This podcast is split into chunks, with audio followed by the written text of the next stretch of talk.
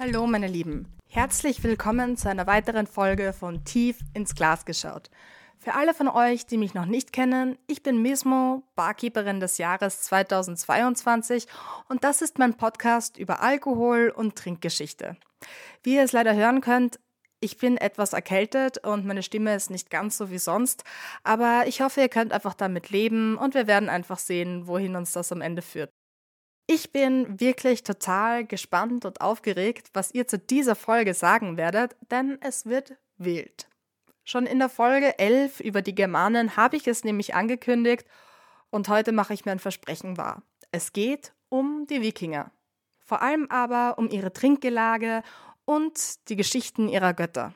Abgesehen davon werde ich euch erzählen, ob wirklich jeder aus einem Rinderhorn getrunken hat was es mit den Friedensweibern auf sich hatte und was Odins Po mit Poesie zu tun hat.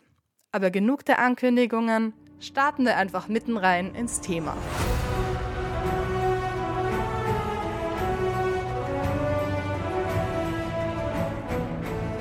Also, wie waren sie die Männer und Frauen des Nordens? Ich muss sagen, die Darstellung von Wikingern, dass sie den halben Tag nur gesoffen hätten, tut mir ehrlich im Herzen weh. Denn das waren die Germanen. Die Wikinger haben den ganzen Tag gesoffen. Aber wer kann es ihnen verübeln? Naja, die nordischen Gebiete und die Kälte, mit denen die Menschen im 7. und 8. Jahrhundert zu kämpfen hatten, ließen wahrscheinlich wenig Alternativen übrig. Abgesehen davon haben es ihnen die Götter vorgemacht. Nehmen wir einmal den Gott der Götter, Odin. Wie in der Geschichtssammlung Edda schon erzählt wird, trank Odin nichts anderes als Wein. Essen war für ihn eher überbewertet, das verfütterte er an seine Wölfe. Aber wen wundert's? Odin bedeutet übersetzt so viel wie der Ekstatische oder der Betrunkene oder auch der Wahnsinnige. Die meisten Religionen, in denen mehrere Götter verehrt werden, haben meistens einen Hauptgott. Er ist den anderen überlegen. Neben dem Hauptgott gibt es meistens dann noch einen Gott, der den negativen Gegenpart übernimmt. Er ist der, der betrügt, trinkt und die Menschen auch zur Unvernunft anstiftet. Der Hauptgott sorgt dann meistens für Ordnung und beseitigt das Chaos. So spielt es sich zumindest bei anderen Religionen wie bei den Ägyptern oder den Griechen ab. Bei den Wikingern ist es allerdings so, dass der Betrunkene auch gleichzeitig der Hauptgott ist.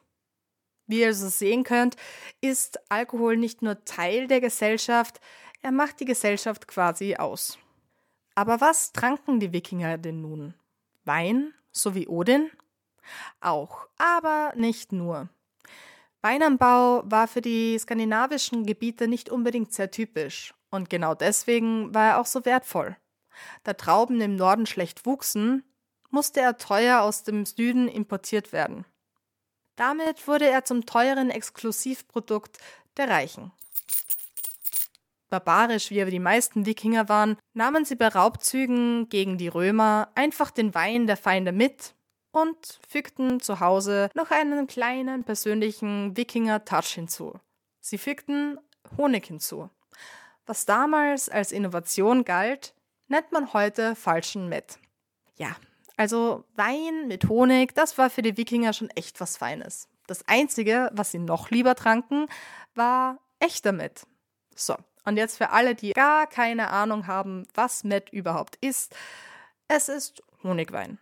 Im Grunde handelt es sich also um nichts anderes als Honig, der zusammen mit Wasser langsam vergoren wurde und einen leicht säuerlichen, weinähnlichen Charakter bildet. Und Honigwein gibt's immer noch. Jeder und jede von euch, die vielleicht den Honigwein schon mal probiert haben, wissen aber auch, wie extrem süß und teuer er sein kann. Darum war Met sowie Wein eher für die wohlhabende Bevölkerung gedacht. Darum war er auch oft Teil von Heldensagas. Dort wurde er dann meistens Odin oder Wikingerblut genannt. Das war mit Kirschsaft vergorener oder vermischter Met. Man sprach aber auch von Piratenblut, das war mit Johannisbeersaft vermischt damit, oder Drachenblut, also würzig scharfer mit. Honigwein generell soll enorm gut gegen die Kälte geholfen haben. Aus diesem Grund beschloss damals auch Karl der Große im 8. Jahrhundert, extra Bienen zu züchten, nur um sicherzustellen, dass genug Met gebraut werden konnte. Trotzdem konnte sich die arme Bevölkerung Met kaum leisten. Also, was haben die dann getrunken, wenn Met und Wein extrem teuer waren? Sie tranken Ale. Ale ist im Grunde vergleichbar mit einer Art stärkerem Bier. Es kommt ungefähr so auf die 8%. Für gewöhnlich war Ale dunkel und schön malzig. Die Wikinger und generell die nordischen Kulturen tranken war nicht nur, um sich warm zu halten, es galt bei ihnen wirklich auch als Nahrung. Auch wenn Ale einen weniger hohen Stellenwert hatte, so wurde auch er Teil mancher Heldensagas. So gibt es zum Beispiel eine Geschichte über einen König, der zwei sehr, sehr eifersüchtige Frauen hatte. Er löste den Streit, indem er nur die behielt, die ihm den besseren Ale brachte.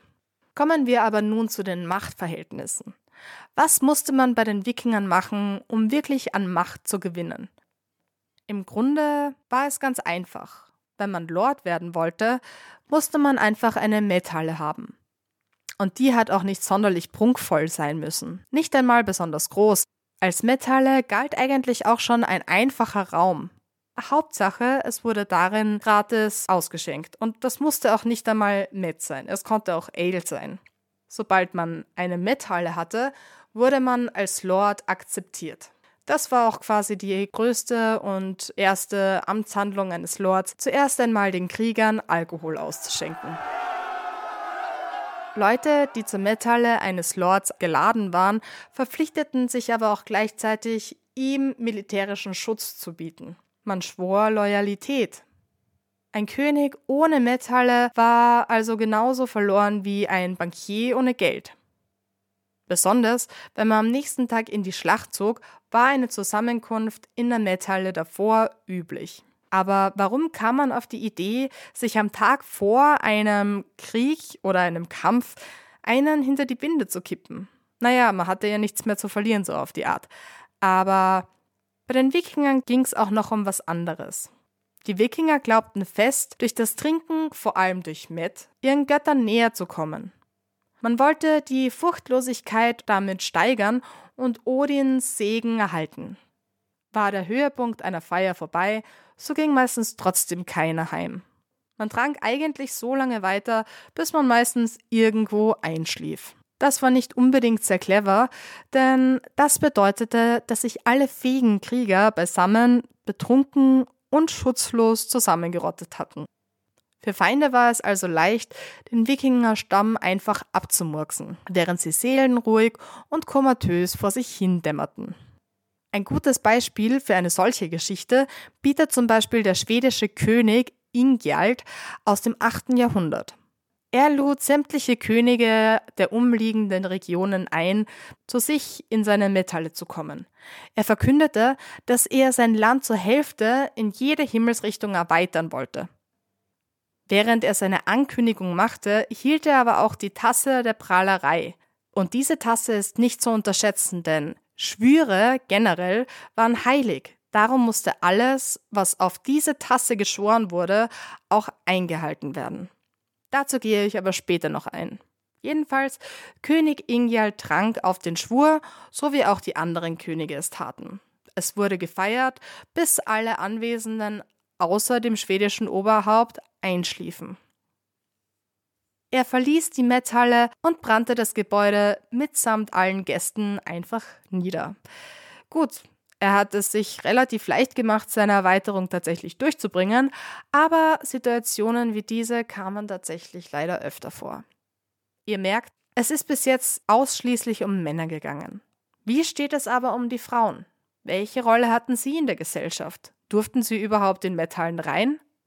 Nun, als Lord brauchte man eine Queen an seiner Seite. Das war einfach Gesetz, quasi. In der Tat waren Frauen aber auch enorm wichtig. Zwar nicht unbedingt sehr respektiert, aber auf jeden Fall enorm wichtig.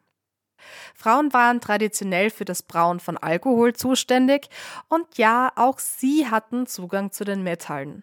In Wahrheit waren sie meistens sogar für die Logistik eines solchen Sumbers, also einer Zusammenkunft der Wikinger, verantwortlich.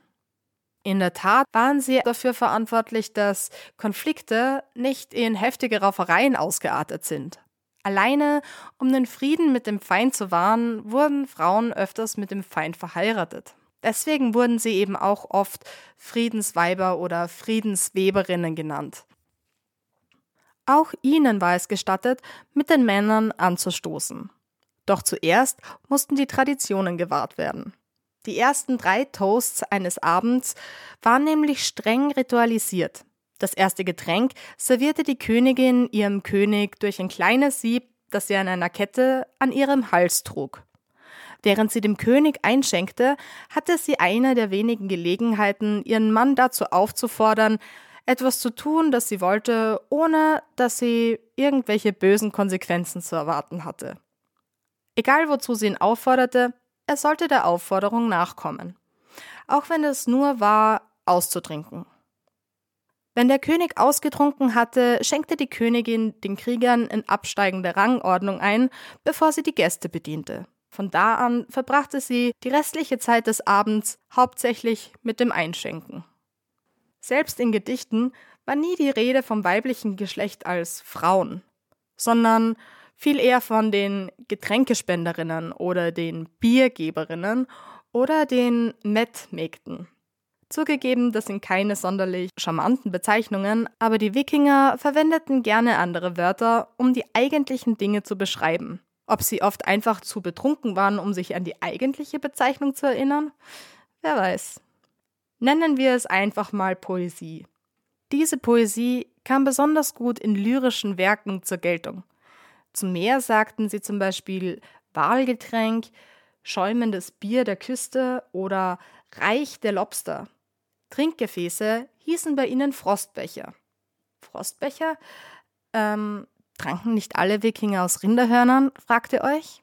Hm, nein, nicht alle und nicht immer. Entgegen vieler Erwartungen tranken nämlich Lords und Könige auch aus Glas. Die glatte, eisähnliche Optik von Glas hat die Wikinger wohl einfach an Frost erinnert. Spannend ist aber, dass die Trinkgefäße mit den heutigen eigentlich wenig gemein hatten. Sie hatten nämlich keinen Boden. Das heißt, eigentlich ähnelten sie optisch eher einem Trichter. Das hatte zur Folge, dass man sie nicht abstellen konnte. Man musste also sein Getränk entweder die ganze Zeit in der Hand halten oder, was wahrscheinlicher war, es in einem Zug austrinken. Im Endeffekt wollte man damit die Männlichkeit testen, denn nur wer viel getrunken hat, ist laut den Wikingern tatsächlich auch ein Mann. So wie bei der Legende von Thor. Viele von euch kennen wahrscheinlich Thor, den blonden, blauäugigen, muskelbepackten Marvelhelden. Richtig. Genauer gesagt entspringt er allerdings der nordischen Mythologie. Thor war der Gott der Kriegswaffen und Hämmer und eines Tages wurde er von Loki zu einer Wette herausgefordert. Loki, der Gott des Unfugs, forderte Thor auf, ein Horn voller Bier auszutrinken. Thor, der nie eine Herausforderung ablehnte, setzte das Horn an, um es in einem Zug zu leeren. Doch er trank und trank und irgendwie leerte sich das Horn einfach nicht. Da machte sich Loki über Thor lustig. Also setzte Thor seinen zweiten Versuch an. Aber wieder scheiterte er. Der immer noch kichernde Loki konnte sich kaum mehr zurückhalten und gestand dann, dass er das Ende des Bechers mit dem Ozean verbunden hatte. Thor blickte wütend auf den Ozean und da merkte er erst, dass sich der Meeresspiegel verändert hatte. Er hatte so viel getrunken, dass er damit im Ozean die Gezeiten erschaffen hatte. So die Legende. Wie ihr seht, hatten auch Trinkhörner den Effekt, unmittelbar geleert zu werden. Zur Herstellung dieser Hörner verwendete man meistens Ziegen- oder Rinderhörner. Diese hat man ausgehöhlt und dann geschliffen. Meistens wurden sie besonders geschliffen und mit irgendwelchen Symbolen und Verzierungen versehen. Das gab ihnen nicht nur einen persönlichen Touch, sondern hatte auch viel mit Status zu tun. Je aufwendiger die Verzierungen eines Horns waren, desto mächtiger war für gewöhnlich auch sein Besitzer. Auch die Größe des Horns spielte dabei eine Rolle. Trinkhörner hatten aber auch noch eine viel, viel wichtigere Aufgabe. Denn wenn ein Horn während einer Feier herumgereicht wurde, dann nahm jeder einen Schluck davon. Das half, das Gefühl der Kameradschaft weiter zu stärken und zu entwickeln.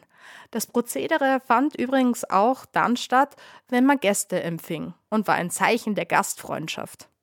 Am wichtigsten war allerdings schon der erwähnte Becher der Prahlerei oder Schwurbecher.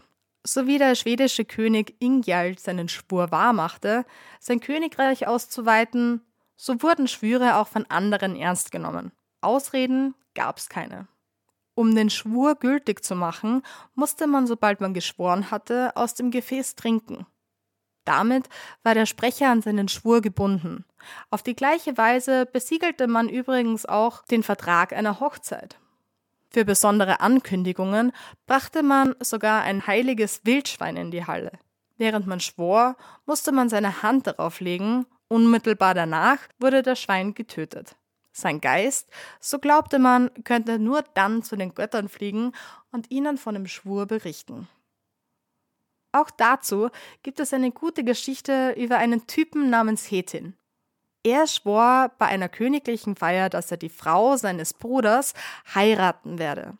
Am nächsten Tag ging er reuevoll zu seinem Bruder und berichtete ihm, was er am Vorabend geschworen hatte. Der Bruder meinte, nachdem Hetin den Schwur offiziell abgelegt hatte, müsse er sein Wort wahrmachen. Ziemlich rational, sein guter Bruder. Ironischerweise starb Hetin aber ohnehin einige Tage später in einem Duell. Vielleicht war das auch einfach Karma. So glimpflich wie Hetins Bruder würden aber die meisten Wikinger wahrscheinlich nicht reagieren. Die Heldengeschichte von Beowulf zeigt da ziemlich gut, wie gewalttätig die Gesellschaft grundlos war. Auch Beowulf war ein Held, aber nur deswegen, weil er seine Freunde im Suff nicht einfach niedermetzelte. Anscheinend eine große freundschaftliche Geste zu Zeiten der Wikinger. Wenn man also so leicht provozieren konnte, war es wohl kaum klug, ein Großmaul zu sein. Angeberei war bei den Wikingern allerdings etwas Gutes. Im Gegensatz zu vielen anderen Kulturen hat man seine Heldentaten gerne glorifiziert. Man prahlte mit der eigenen Grausamkeit. Nur um damit zu zeigen, dass man noch furchtbarer und grausamer war als der Typ neben einem. Wenn so ein Ego-Abtausch erstmal ins Rollen kam, dann war der aber nicht unbedingt mit ein bis zwei Sätzen wieder erledigt. Das Ganze ähnelte wahrscheinlich eher, von weiter weg betrachtet, einer Art historischen Rap-Battles, da man mit allerlei poetischen Begriffen und Umschreibungen den anderen übertrumpfen wollte. Nur, dass man es tot ernst meinte. Nichts durfte erfunden werden, man musste wirklich zu seinem Wort stehen. Um poetisch auf der Höhe zu sein, musste ein Wikinger aber genügend getrunken haben. Gute Poesie konnte ihrem Glauben nach nur durch genügend Alkohol überhaupt erst entstehen. So wie aber fast alles bei den Wikingern hatte auch die Poesie ihre Geburtsstunde in einer Legende. Und die ist Odin zu verdanken. Aber lasst mich ein Stückchen tiefer eintauchen und euch einen Teil der Geschichte erzählen.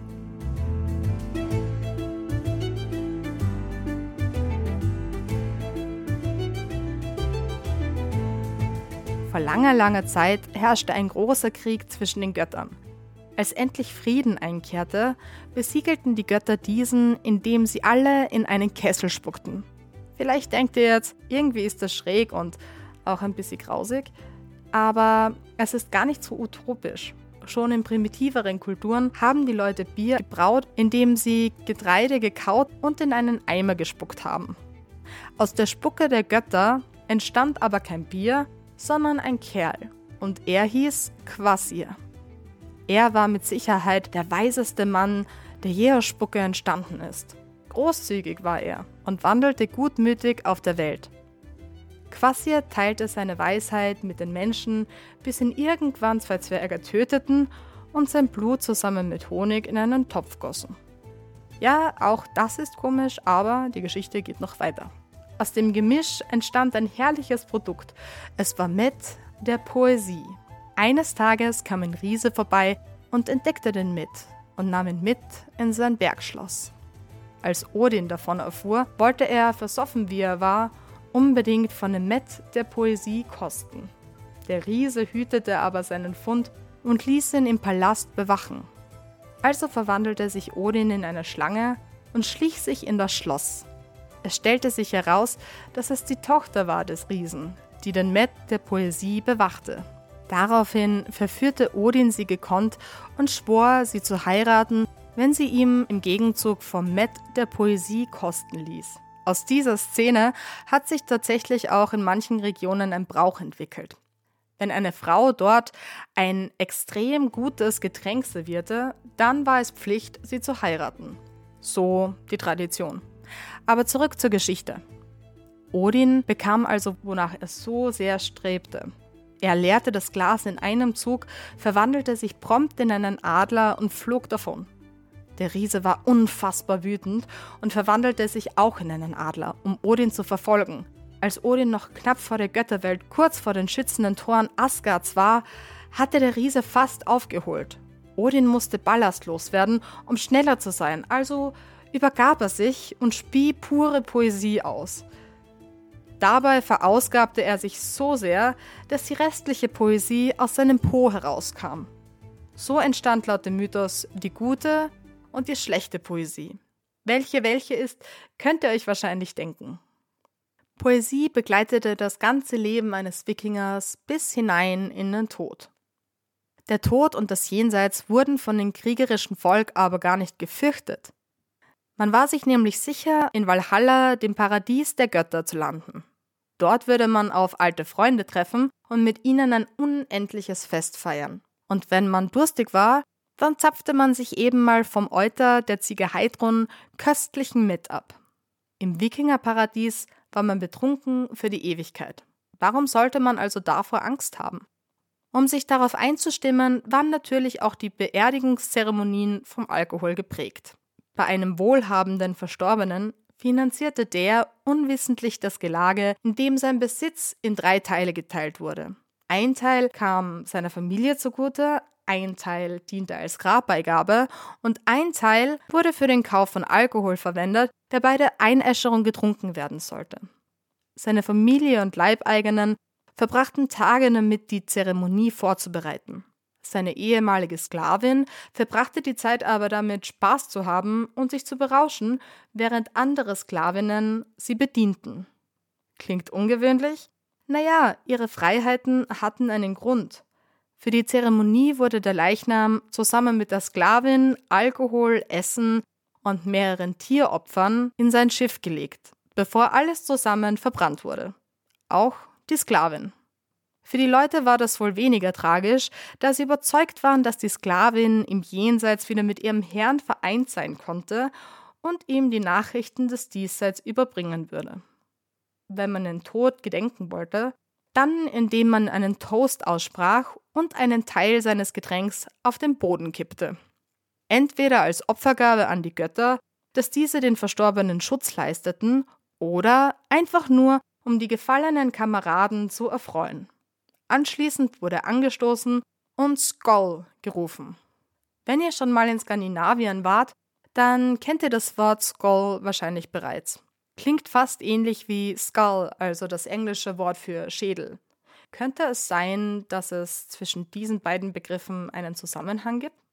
Bei meiner Recherche bin ich dabei auf eine sehr skurrile Geschichte gestoßen. Diese besagt, dass es bei den Wikingern üblich war, Feinde brutal niederzumetzeln und zu enthaupten. Den Kopf behielten sie, höhlten ihn aus und benutzten den Schädel dann als Becher zum Trinken. Zugegeben, die Geschichte macht sich gut als Anekdote, aber es steckt leider kein bisschen Wahrheit dahinter. Der Begriff selbst bedeutet Schale. Also, wenn man nicht gerade ein Trinkhorn oder ein Glas zur Verfügung hatte, dann tranken die Wikinger einfach oft aus Schalen. Das waren aber jetzt nicht unbedingt Schädel. Ich hoffe, das Volk der Wikinger war ich nicht so bizarr. Denn nächstes Mal beschäftigen wir uns mit den Nachfahren der Wikinger, mit den Russen. Wusstet ihr, dass Russen unter anderem die direkten Nachfahren von Wikingern sind? Wenn ihr jetzt neugierig geworden seid, gut so. In der nächsten Folge erfährt ihr nämlich, wie russische Herrscher ihre Untergebenen unter den Tisch getrunken haben, was Bären mit Wodka zu tun haben und warum Prohibition bei den Russen immer wieder Thema war. Wenn ihr genaueres zu russischen Trinkritualen wissen wollt, dann lade ich euch herzlich ein, die Spezialfolge dazu anzuhören, die für Abonnenten zugänglich ist. Um den Podcast zu abonnieren, klickt einfach in der Episodenbeschreibung, also den Show Notes, auf den Link. Für 5 Euro monatlich könnt ihr alle Spezialfolgen anhören, die im regulären Podcast nicht enthalten sind. Jede Unterstützung ist für mich Gold wert und hilft mir, mein Equipment zu erweitern und künftig die Qualität meines Podcasts noch besser zu machen. Keine Sorge aber für alle, die das nicht möchten. Ich werde auch weiterhin regelmäßig spannende Folgen rausbringen. Ich hoffe, ihr habt durch die heutige Episode etwas dazugelernt und hinterlasst mir dafür eine Bewertung auf Spotify oder Apple Podcasts. Teilt auch gerne den Podcast mit euren Freunden und allen, die sich sonst dafür interessieren könnten. Ich freue mich schon aufs nächste Mal mit euch und wünsche euch bis dahin alles, alles Gute. Eure Mismo.